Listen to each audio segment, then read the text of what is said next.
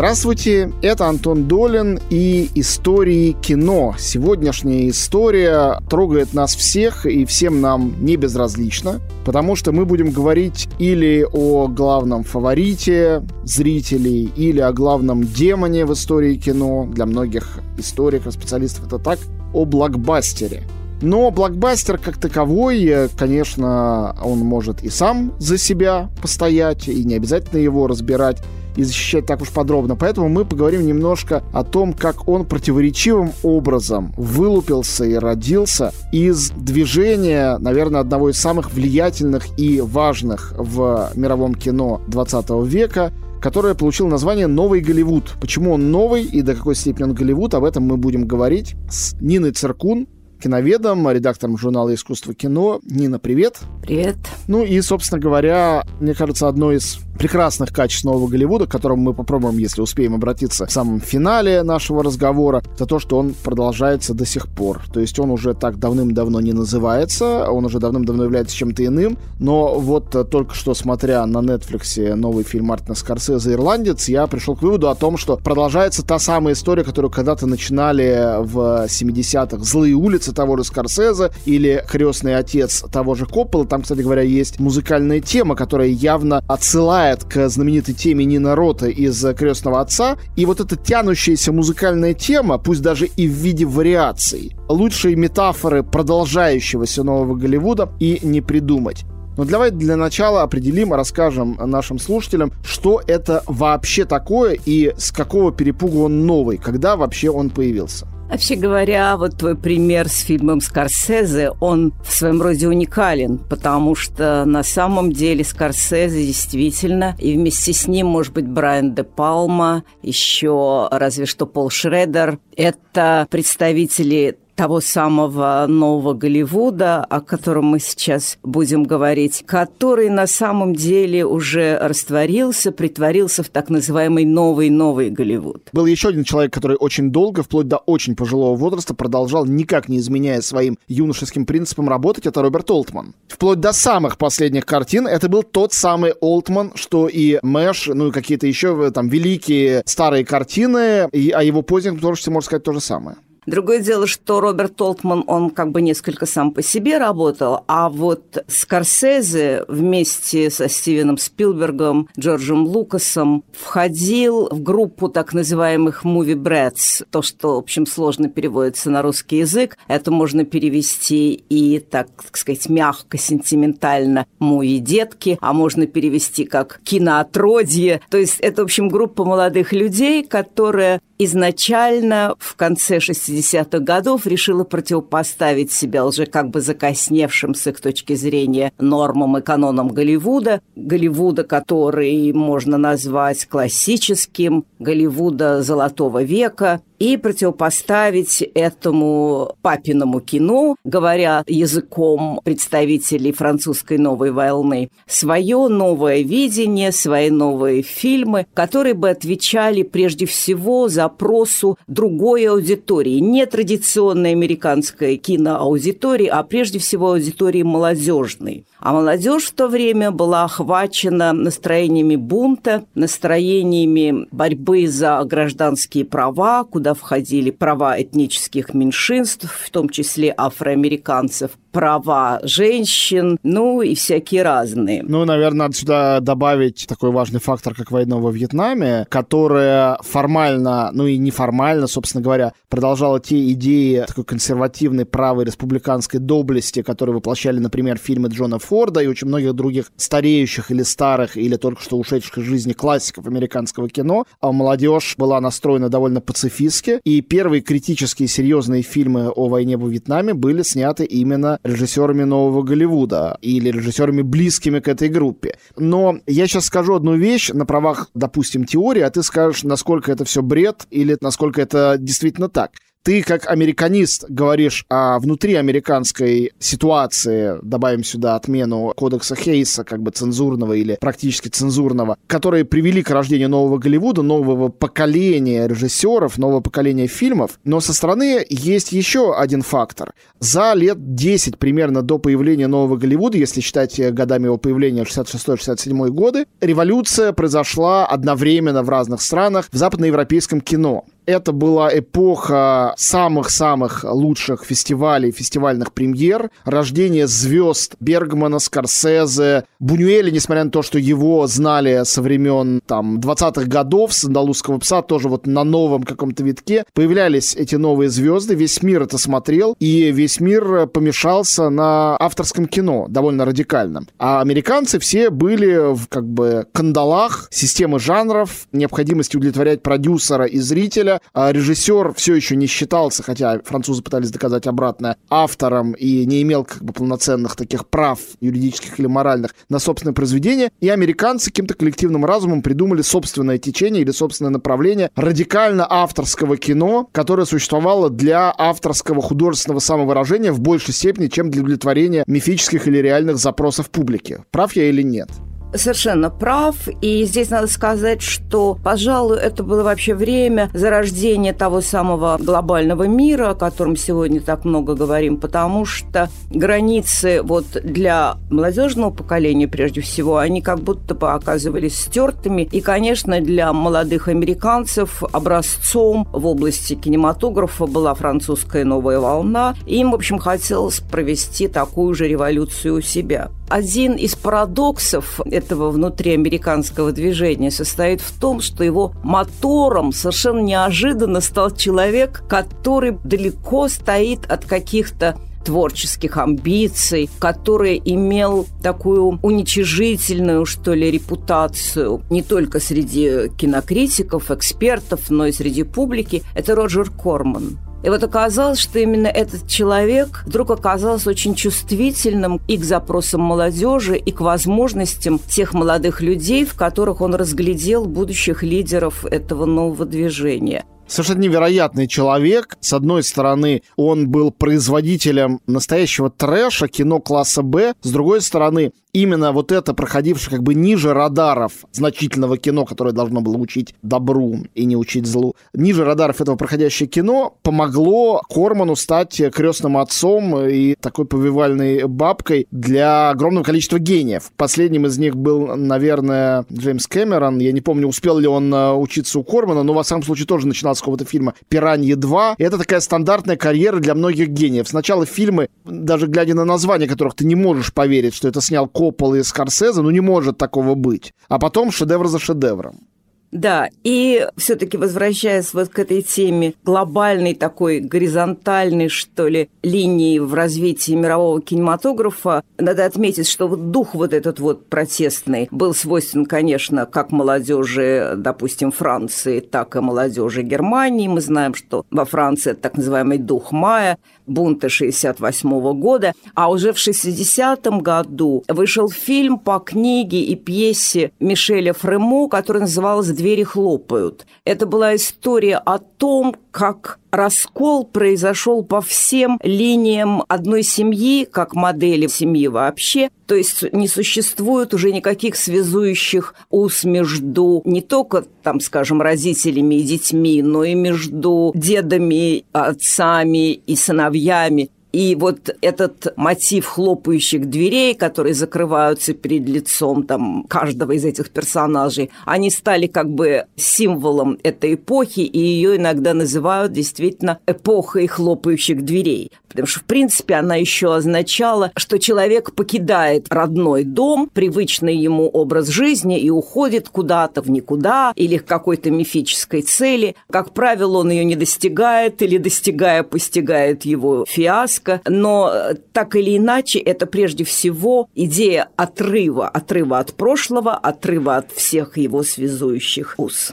Я хотел спросить о том, есть ли в Новом Голливуде некая общая тема или общие темы, но ты вот отчасти уже ответил на этот вопрос, потому что очень разные режиссеры, иногда сюда пристегивают режиссеров, которые не вполне относятся к этому движению, но просто по времени с ним совпали, но один из ответов на вопрос мне очевиден. Было очень много, несмотря на разнонаправленность жанровую нового Голливуда, было очень много картин от самых разных режиссеров, самыми разными идеями внутри, объединенных одним это были фильмы о людях, нарушавших закон, которые были сделаны с определенной симпатией к тем, кто этот закон нарушал симпатия могла быть разной, могла быть зрительская симпатия при формальном режиссерском осуждении. Но, в общем-то, первым или одним из первых фильмов нового Голливуда считается «Бонни и Клайд». Это 67 год, и, наверное, это год рождения, собственно говоря, накануне 68-го того самого знаменитого. Год рождения нового Голливуда. А последним фильмом, хотя тоже это совершенно условно, понятно, что в начале 80-х новый Голливуд стал по ряду политических, экономических причин сдуваться, но одним из последних фильмов называют, может быть, самую знаменитую картину, важнейшую важнейшей фигуры этого движения Брайана де Пальмы лицо со шрамом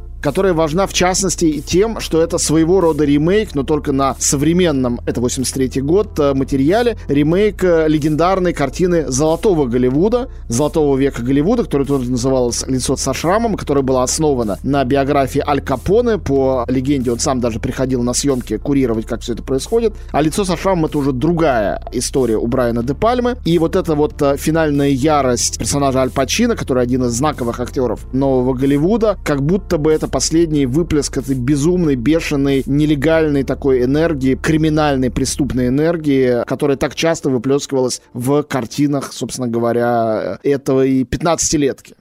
Да, и вот между Бонни и Клайдом и лицом со шрамом, конечно, вот существует большая разница, которая определяет начальную и финальную фазу этого движения. Потому что Бонни и Клайд – это в определенной степени романтизация этих молодых героев, несмотря на то, что они приступают закон, но они оказываются как бы жертвой общества, которое погрязло в своей рутине. И в лицемерии вот эта вот новая искренность, новая искренность пистолета. Да-да-да. А вот лицо со шрамом – это уже характерное для не столько нового Голливуда, сколько уже для нового-нового Голливуда. Картина – это переход к стадии все-таки постмодернизма, к стадии цитатничества, к стадии повторения и, по сути дела, выход в стадию неоклассики, то есть вот то, против чего и боролись представители нового Голливуда, они, в общем, как бы в финале стали и пропагандировать, в результате представляя те самые старые консервативные ценности в новом качестве, но, в принципе, с ними уже соглашаясь.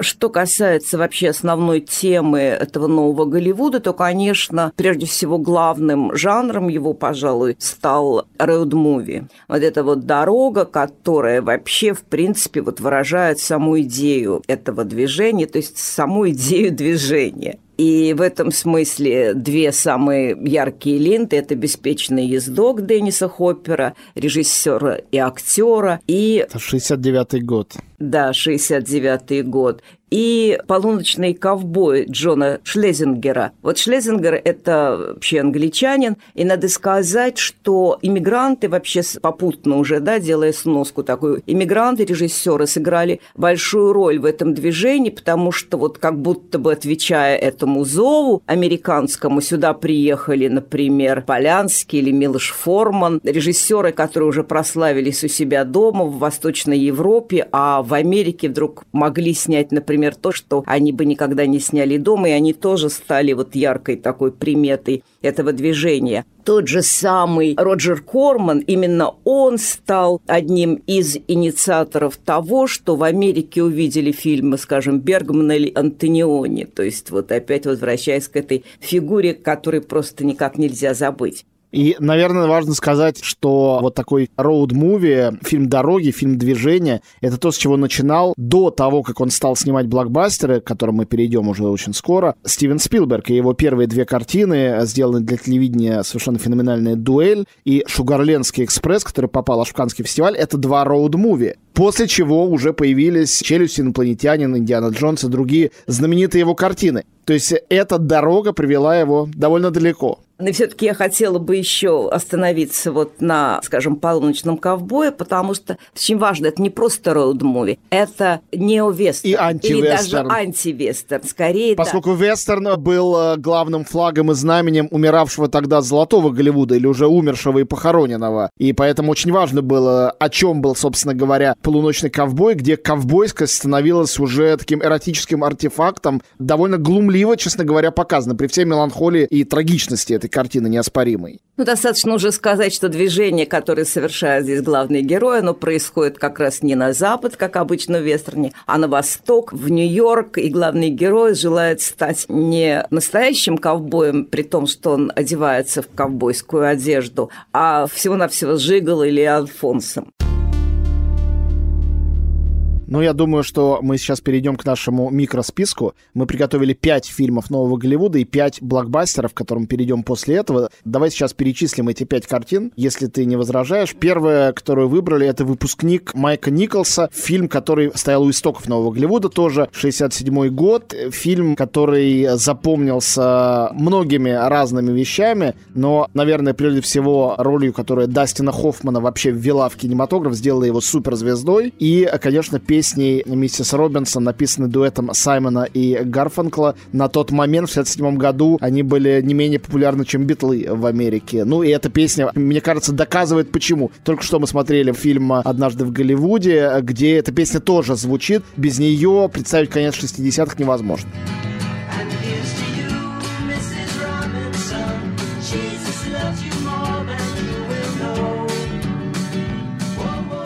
Ну, и надо сказать, что само участие в этом фильме Дастина Хоффмана, который играет выпускника колледжа, а в то время самому актеру было уже 29 лет. Но он такой маленький, он как-то очень хорошо да, вписался. Такой горбоносенький и совсем не похожий на кинозвезду. Играет здесь героя-любовника, что называется. И это было уже вообще появление нового совершенно типа кинозвезды, которая не отвечала тем голливудским стандартам, которые существовали раньше, даже совсем недавно забавно, потому что, в принципе, даже на этот фильм претендовал, например, Роберт Редфорд, высокий блондин, голубоглазый, но вот режиссер выбрал именно этого актера. Здесь вот как раз эта тема даже не разрыва поколений, а наоборот, какой-то вообще странной истории смешения всех родственных и неродственных связей между людьми. Ну, вообще, эта история, если кто не смотрел фильм, связи молодого человека с женщиной, которая значительно старше его. Если так одной фразой пошло это передавать. Да-да-да.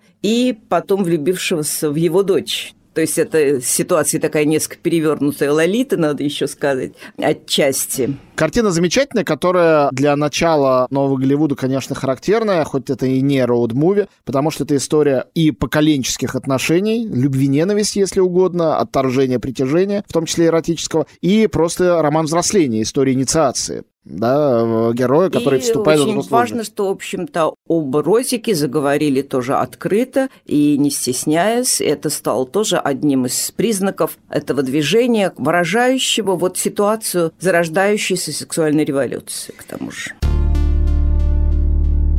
72 год. Крестный отец Фрэнсиса Форда Копполы. Два факта, которые меня поразили. Я смотрел этот фильм, будучи тинейджером, вот в пору прихода первых там видеокассет. Конечно, в него влюбился моментально. Меня потрясло все от музыки, которую мы уже знали по советской анимации, до впервые увиденных на экране тогда Марлона Бранда и юного совсем Аль Пачино. Но потрясло меня потом то, что и Коппола, про Аль Пачино это было понятно, и даже Марлон Бранда были, в общем, несмотря на Грим были довольно молодыми людьми, когда они сделали эту картину. Хотя вроде бы она показывает патриархальный облик вот этой вот криминальной гигантской семьи, которую возглавляет патриарх Вита Корлеоне, но в то же время и уходящую натуру, и тоже приход нового поколения. И это тоже роман воспитания молодого ветерана, который человек принципов, Майкл Корлеоне, который постепенно становится главой мафии. При всей красивости этой истории, вообще-то говоря, это история внутреннего развращения и гибели человека моральной. Но сделанная при этом без моральности морализма, невероятно красиво. В общем, это один из тех случаев в истории кино, когда экранизация не только сравнялась с оригиналом, очень хорошим романом Марио Пьюза, но, по всей видимости, его превзошла. Также нельзя не сказать о моем любимом статистическом факте. «Крестный отец» — это фильм, о котором чаще всего врут, что его смотрели. Под статистикой. Фильм, который, когда люди не смотрели, стыдятся признаться, что они его не видели, и говорят, да-да, я смотрел. Это именно «Крестный отец». Вот в списке таких фильмов он первый. Как читали ли вы «Войну и мир»? Да, у нас, наверное, в литературе «Война и мир» на первом месте, действительно, поскольку она очень большая. Вот. А у американцев это «Крестный отец». Ну, надо сказать, что «Крестный отец» — это, конечно, уже, я бы даже сказала, не закат нового Голливуда, а это уже начало эпохи блокбастеров. Ну, мне кажется, это,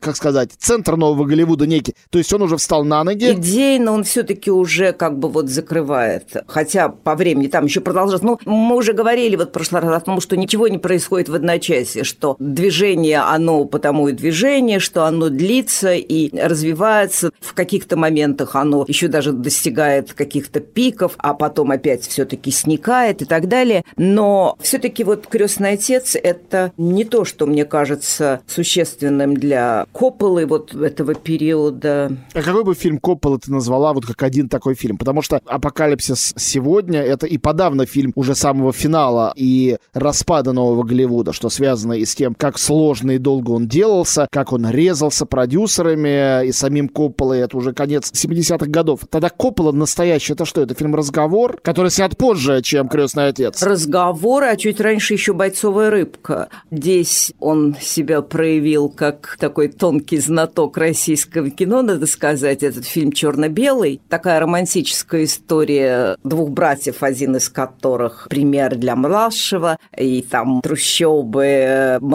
молодежные банды и так далее, и так далее. Вот эта ситуация очень характерная для фильмов 60-х, начала 70-х годов. И в этом черном фильме фигурирует аквариум с одной бойцовской рыбкой, которую в финале фильма Коппола от руки выкрасил в красный цвет, буквально как флаг в финале фильма Эйзенштейна «Броненосец Потемкин».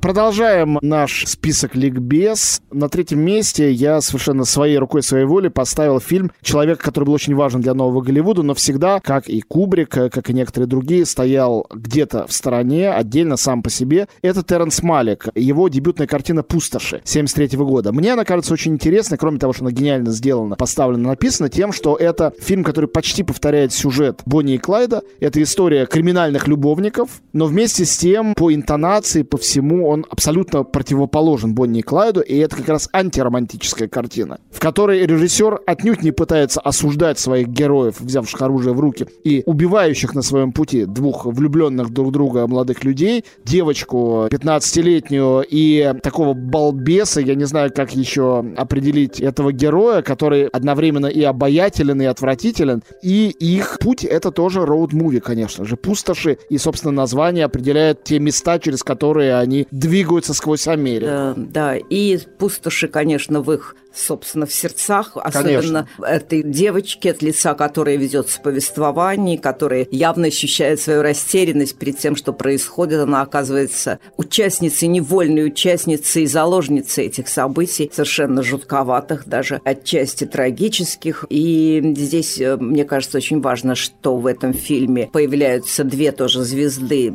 того периода. Это Сиси Спейсек и... Которая стала звездой после этой картины. После этой картины. И Мартин Шин. Но надо сказать, что вот Теренс Малинг, он всегда был настолько как бы необычным, он не вписывался в эту общую парадигму. И критика даже не знала, куда его и как его отнести. Но это самая новая голливудская из его картин. Нет, это совершенно действительно очень э, точно отвечает самой идеологии нового Голливуда. Но в то же время он вот занимал действительно свою нишу, как продолжает и до сих пор быть совершенно особым режиссером. Он сменил свой стиль, но а по-прежнему остается... Быть совершенно, да. Да, отдельным.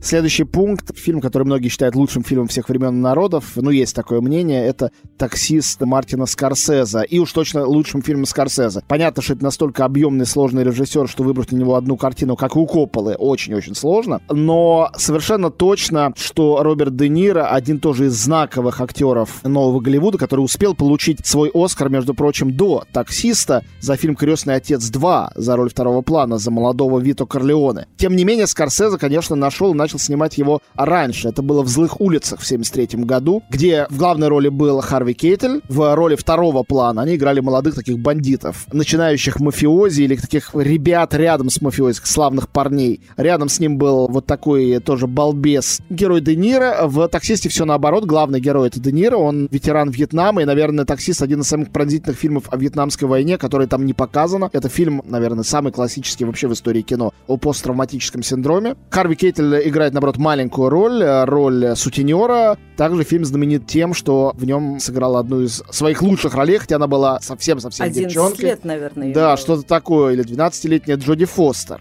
Вот, но дело, конечно, не в актерах. Этот фильм совершенно волшебный, он очень трагический. Нет, но все-таки в Де Ниро. Да, Де Ниро, конечно, он действительно научился, получил, по-моему, даже лицензию таксиста в Нью-Йорке, но, во всяком случае, точно водил машину по городу, как таксист для того, чтобы войти в эту роль. Ну и, конечно, говоря об этом фильме, нельзя не назвать не только Мартина Скорсезе, интеллектуала, синефила, но и Пола Шредера, написавшего сценарий, и человека, который принес в Америку, в американское киноведение вообще вообще Европу и Азию, написав свою знаменитую книгу о трансцендентном в кино. Трансцендентальный Да, стиль. Карл Теодора Дрейера, он туда... Отзу или- Брессон, Отзу. Робера Брессона. Да, э, всех их соединил, о них рассказал. То И, есть- кстати, я добавлю, он уже потом говорил о том, что, к сожалению, не знал в то время Андрея Тарковского, иначе бы вставил и его. Ну, конечно. И теперь у нас полно исследователей, которые изучают творчество Тарковского сквозь призму трансцендентального стиля, как его представил Шредер.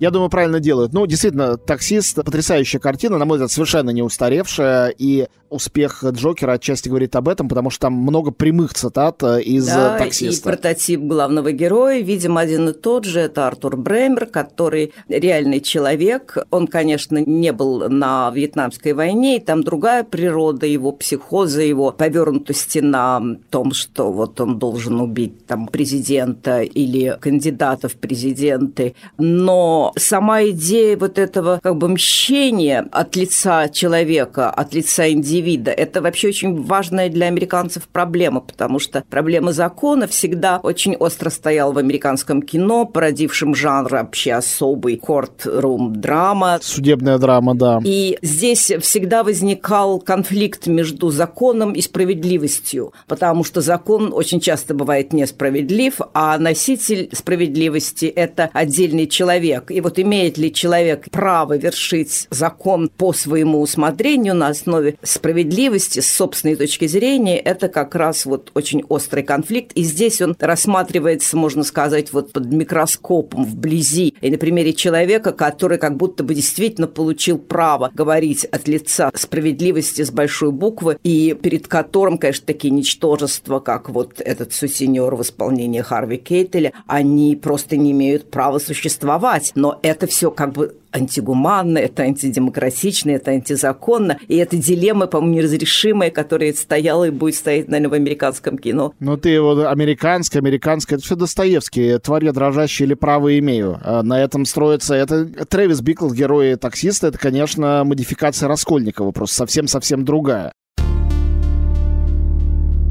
Фильм пятый, который мы это завершаем, нам пора переходить к блокбастерам, это нельзя не включить сюда Вуди Аллена. Вуди Аллен, как и Теренс Малек, как и Роберт Олтман, как и Стэнли Кубрик, совершенно самобытное явление, но если бы не было нового Голливуда, если бы не было этого движения эмансипации кинематографа от системы, в широком смысле слова, в 60-х, 70-х, никто из них бы не появился, никто из них не мог бы стать тем, кем он стал. Вот, ну Кубрик-то вообще в конечном счете эмигрировал в Англию. А Вуди Аллен остался воплощением американского кино, и я не мог не включить его в эту пятерку не только потому, что он гениальный, но и потому, что тут очень много драм и трагедий, и очень мало людей, обладающих даром комедии. И, конечно, Вуди Аллен с его идиосинкратическим странным юмором, совершенно своеобразным. Самой иронией всегда, что важно, да. характерно. И самозацикленностью. И самозацикленность, и самоирония ощущается... И иронии по поводу самозацикленности. Совершенно верно. Когда его спрашивают его героя в одном из фильмов, какой вы придерживаетесь религии, он говорит, я был атеистом, но в последнее время изменился в сторону нарциссизма. Это, мне кажется, типичный Вуди Аллен. Вот это вот он. Ну и вот тогда в 70-х он ставит две свои самые странные, наверное, и, как считается в Америке до сих пор, самые великолепные картины. Энни Холл, который триумфатор Оскаров, и Манхэттен. Манхэттен, 79 год, уже близко к финалу вот этого вот воплощенного нового Голливуда. Изумительная картина, опять с ним самим, разумеется, как же еще. Картина, в которой город Нью-Йорк становится одним из главных героев. И мне кажется, это тоже свойство нового Голливуда, который сумел эти города, и, конечно, в особенности воспетый новым Голливудом Нью-Йорк, сделать настоящими героями кинематографа. В Манхэттене это не только на уровне названия, на уровне всей концепции фильма. Хотя, в общем-то, это не какой-то портрет города, а все-таки портрет конкретных людей, вот этих городских невротиков, отродий Нью-Йорка, Манхэттена или Бруклина, которые являются всегда героями Вуди Аллена, ну, в классического периода. Да, вот я думаю, что заслуга Вуди Аллена прежде всего состоит в том, что он создал вот эту вот маску городского, столичного даже невротика, причем создал ее, если вы присмотритесь, просто по типу чаплиновского героя-бродяги.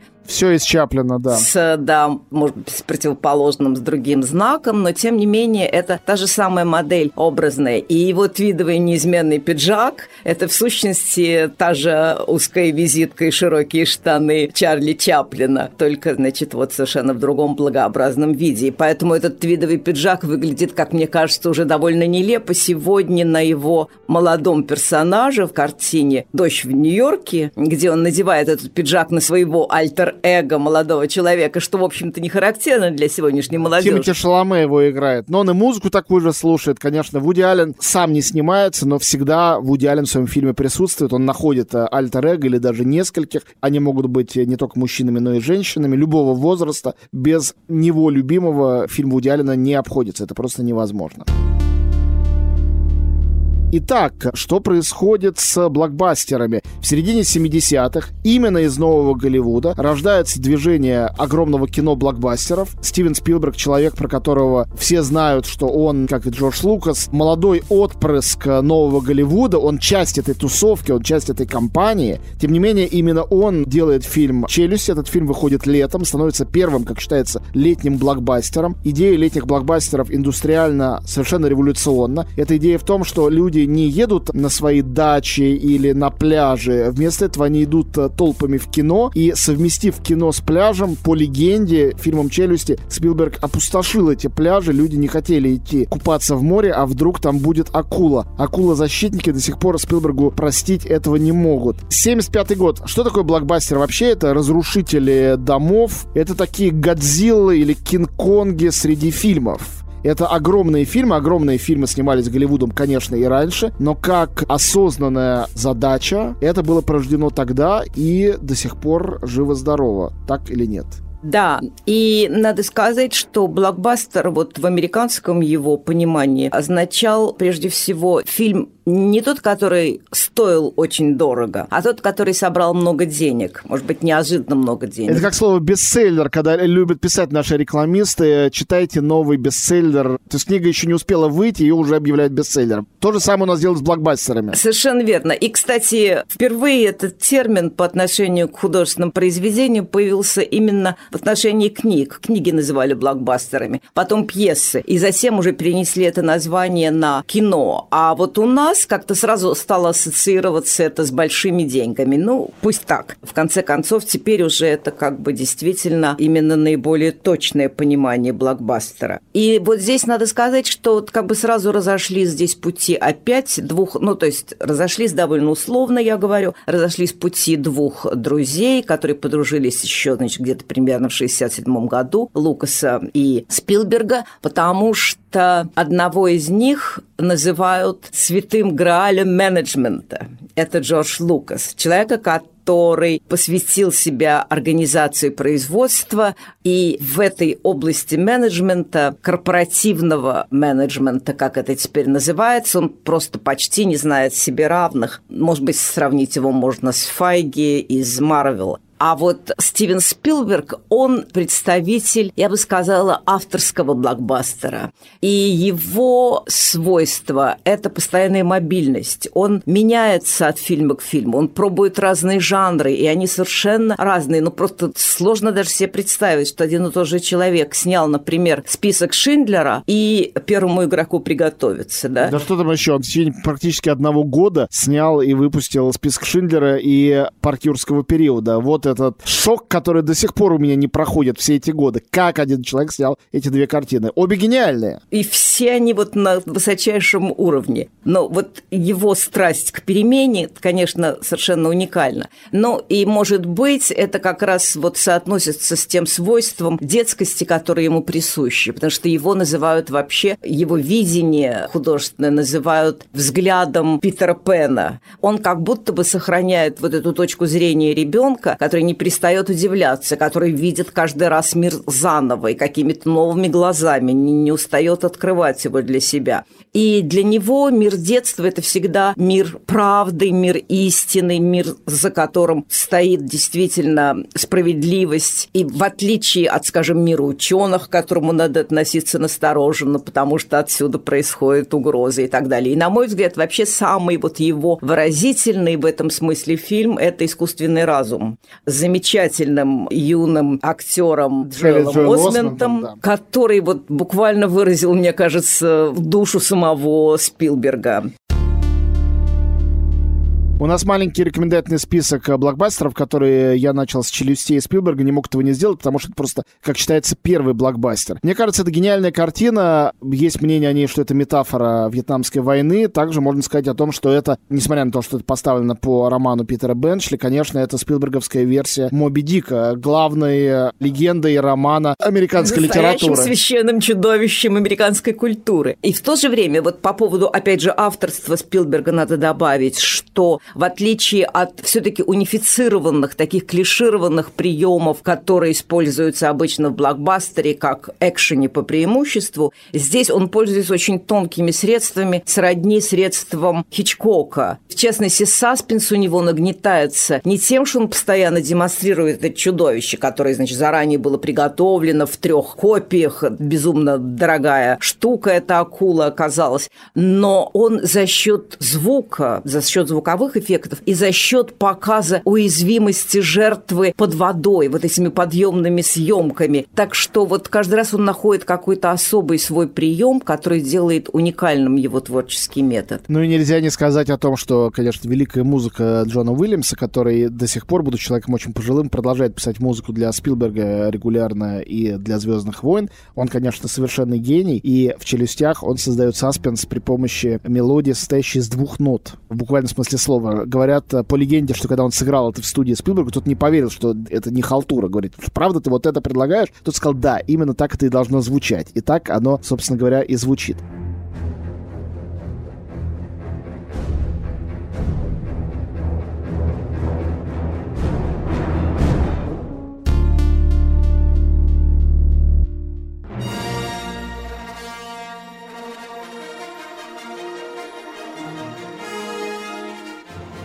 Второй великий фильм, собственно, Джордж Лукас, 77 год, «Звездные войны». Первые «Звездные войны», которые он сделал как режиссер. Несколько приняв великих решений, одно из которых, чтобы у него были права на продажу всей атрибутики, игрушек, костюмов, логотипа, что его сделало одним из самых богатых людей э, голливудского кино очень-очень быстро. Надо сказать, что как Спилберг, как мы уже говорили, вырос из Нового Голливуда, из фильма «Шугарлендский экспресс», так и у Лукаса было до этого две режиссерские картины, очень интересные. Наверное, наверное, более интересные интересный из них, надо признать, «Американский граффити» 73 года. Тоже важнейший фильм своего периода. Но тут он абсолютно изменяет этому, снимая сказку, в которой все смешано совсем. Космос с рыцарями, фэнтези с научной фантастикой, приключения с такой популистской философией и религией, New Age, одновременно с концепциями вечного героя, архетипами юнгианскими. Все в одном котле, и почему-то получилось очень съедобное варево.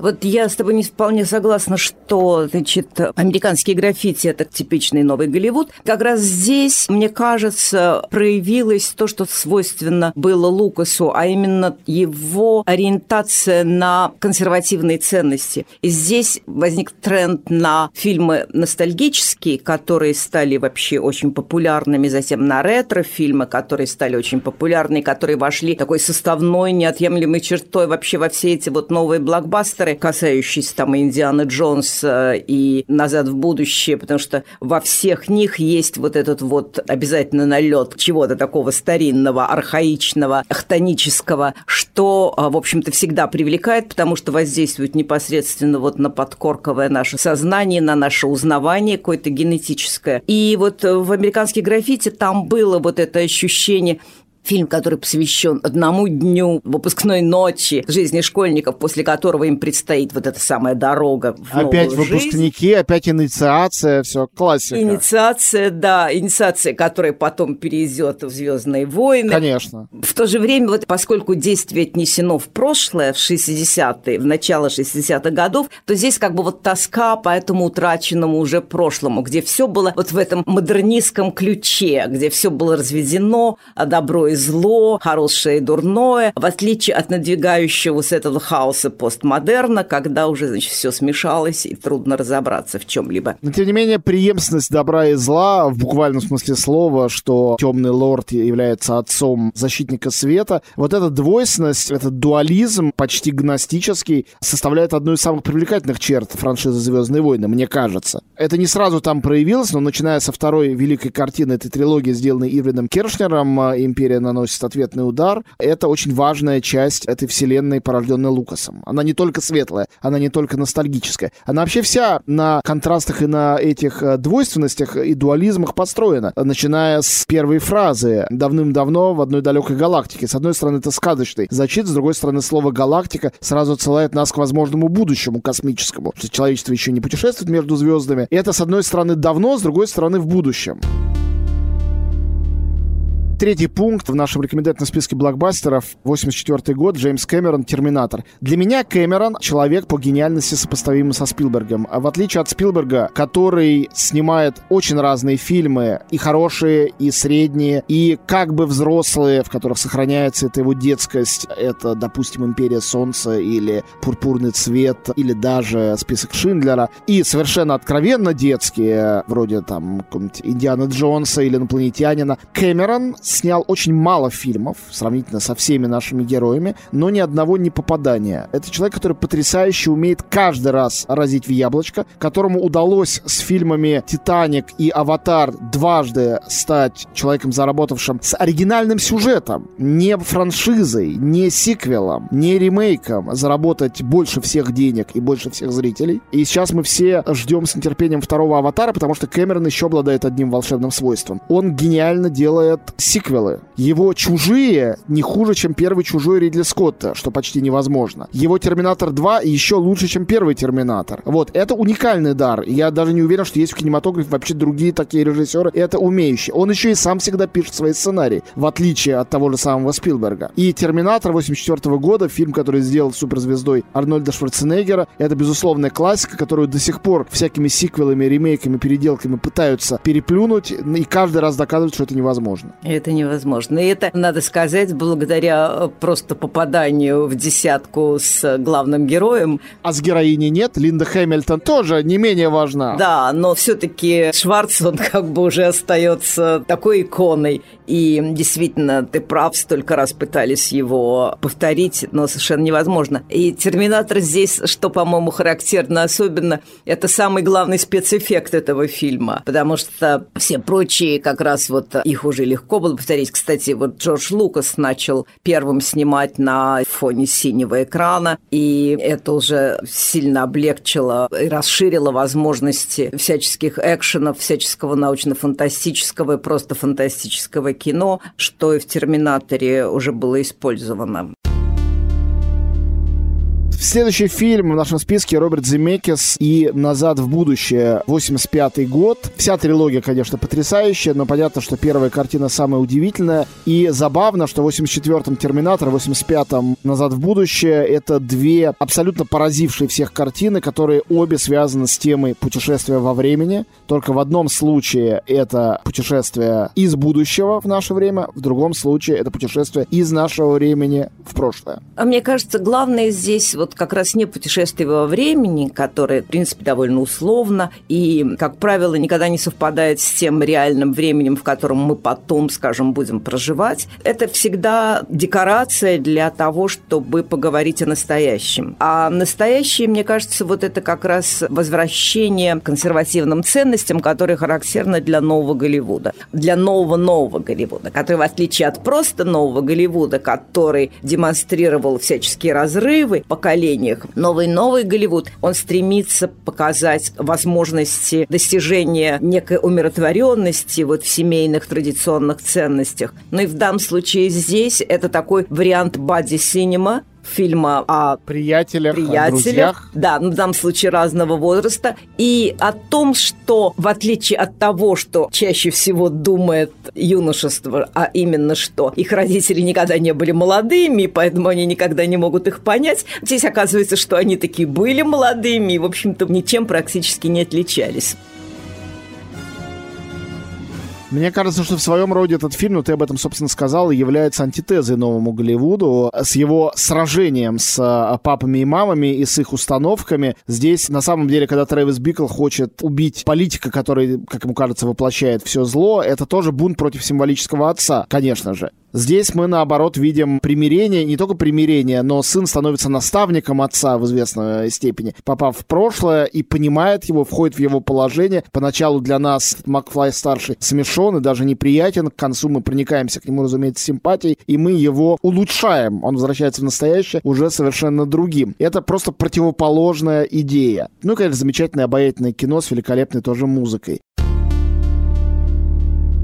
Последний фильм в этой пятерке — великолепная картина, которая положила начало целой плеяде картин про простых парней, это были всегда парни, никогда не девушки, простых парней, спасающих мир. Они спасают мир от террористов, они спасают мир от сумасшедших диктаторов. И мне кажется, это противостоит отходившей тогда уже к концу 80-х, уже перестройка, отходившей в прошлой идеи железного занавеса, холодной войны и шпионов, которые боролись с другими шпионами. Здесь другая ситуация. Это просто человек из ниоткуда, в данном случае просто полицейский полицейский на каникулах, на котором есть только Майк Алкоголичка, у него даже оружия нету. Его играет Брюс Уиллис, который тогда-то и стал Суперменом. Он совершенно не считался Суперменом до этого, а был э, героем ироничного сериала «Детективное агентство Лунный свет». Но после 88 года и фильма Джона Мактирнана «Крепкий орешек», он же Дай Харт, трудно убиваемый герой Брюса Уиллиса, стал, конечно, иконой. И около десятилетия или больше и он, и другие такие герои оставались любимцами публики. Да, это действительно история о том, как один простой обыкновенный человек, попадая в экстремальные ситуации, может оказаться вообще спасителем. Но если не целого мира, то, значит, по крайней мере, своей семьи в данном случае, что уже немало. После этого чуть ли не в каждом там фильме мужского действия звучала шутка о том, что вот сейчас там типа побреюсь и пойду спасать мир. Так что это вот еще одна фигура, которая становится образцом для подражания, в отличие от тех фигур нового Голливуда, которые взять в образцы никак было невозможно, потому что они все были раздрызганы внутренне, они сомневались сами в себе, они не знали, в чем их цель, и они, собственно, этой цели никогда не добивались. А здесь мы видим очень целеустремленного как раз человека, у которого одна цель и очень простая, и он не сомневается в том, как ее достичь. И как бывает в кино отсутствие сомнений и помогает ему достичь своего. На самом деле мы видим совершенно то же самое и в «Челюстях», и в «Звездных войнах», даже если мы просто пройдемся по этому нашему списку. И можно назвать это одномерностью, да?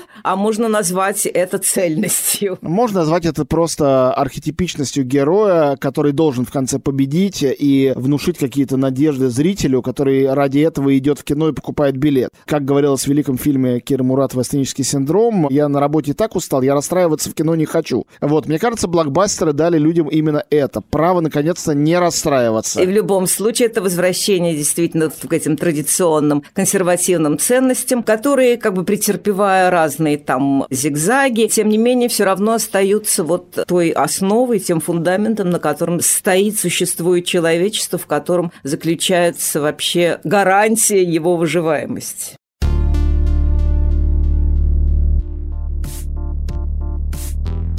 Все-таки блокбастеры, которые выросли из персоналей конкретных нового Голливуда, они его убили, или они развили его идеи, или он умер своей смертью, или он продолжает теплиться каким-то образом до сих пор, а блокбастеры идут своей чередой, и просто это параллельные дороги, и никогда им не сойтись. Хотя тот же самый фильм «Джокер», который является и явным наследием нового Голливуда, и одновременно с этим блокбастером, казалось бы, опровергает этот тезис. Но, может быть, это один такой фильм опровержения. Нет, я думаю, что в искусстве вообще ничего не проходит даром, и любые наработки, особенно такого авангардного свойства, они так или иначе отзываются, они ложатся вот куда-то в основу, фундамент какого-то будущего искусства, даже если оно кажется совершенно традиционным и даже, может быть, ретроградным в чем-то. Но я думаю, что отголоски нового Голливуда мы можем увидеть, скажем, и в фильмах Кристофера Нолана, в том числе и в франшизе о Бэтмене. Мы можем увидеть его, конечно, в тех режиссерах, которые продолжают снимать формате, которые сами когда-то были моторами нового Голливуда, и это в первую очередь Мартин Скорсезе. Сам Коппола немножко удалился, но его дочь София Коппола, мне кажется, тоже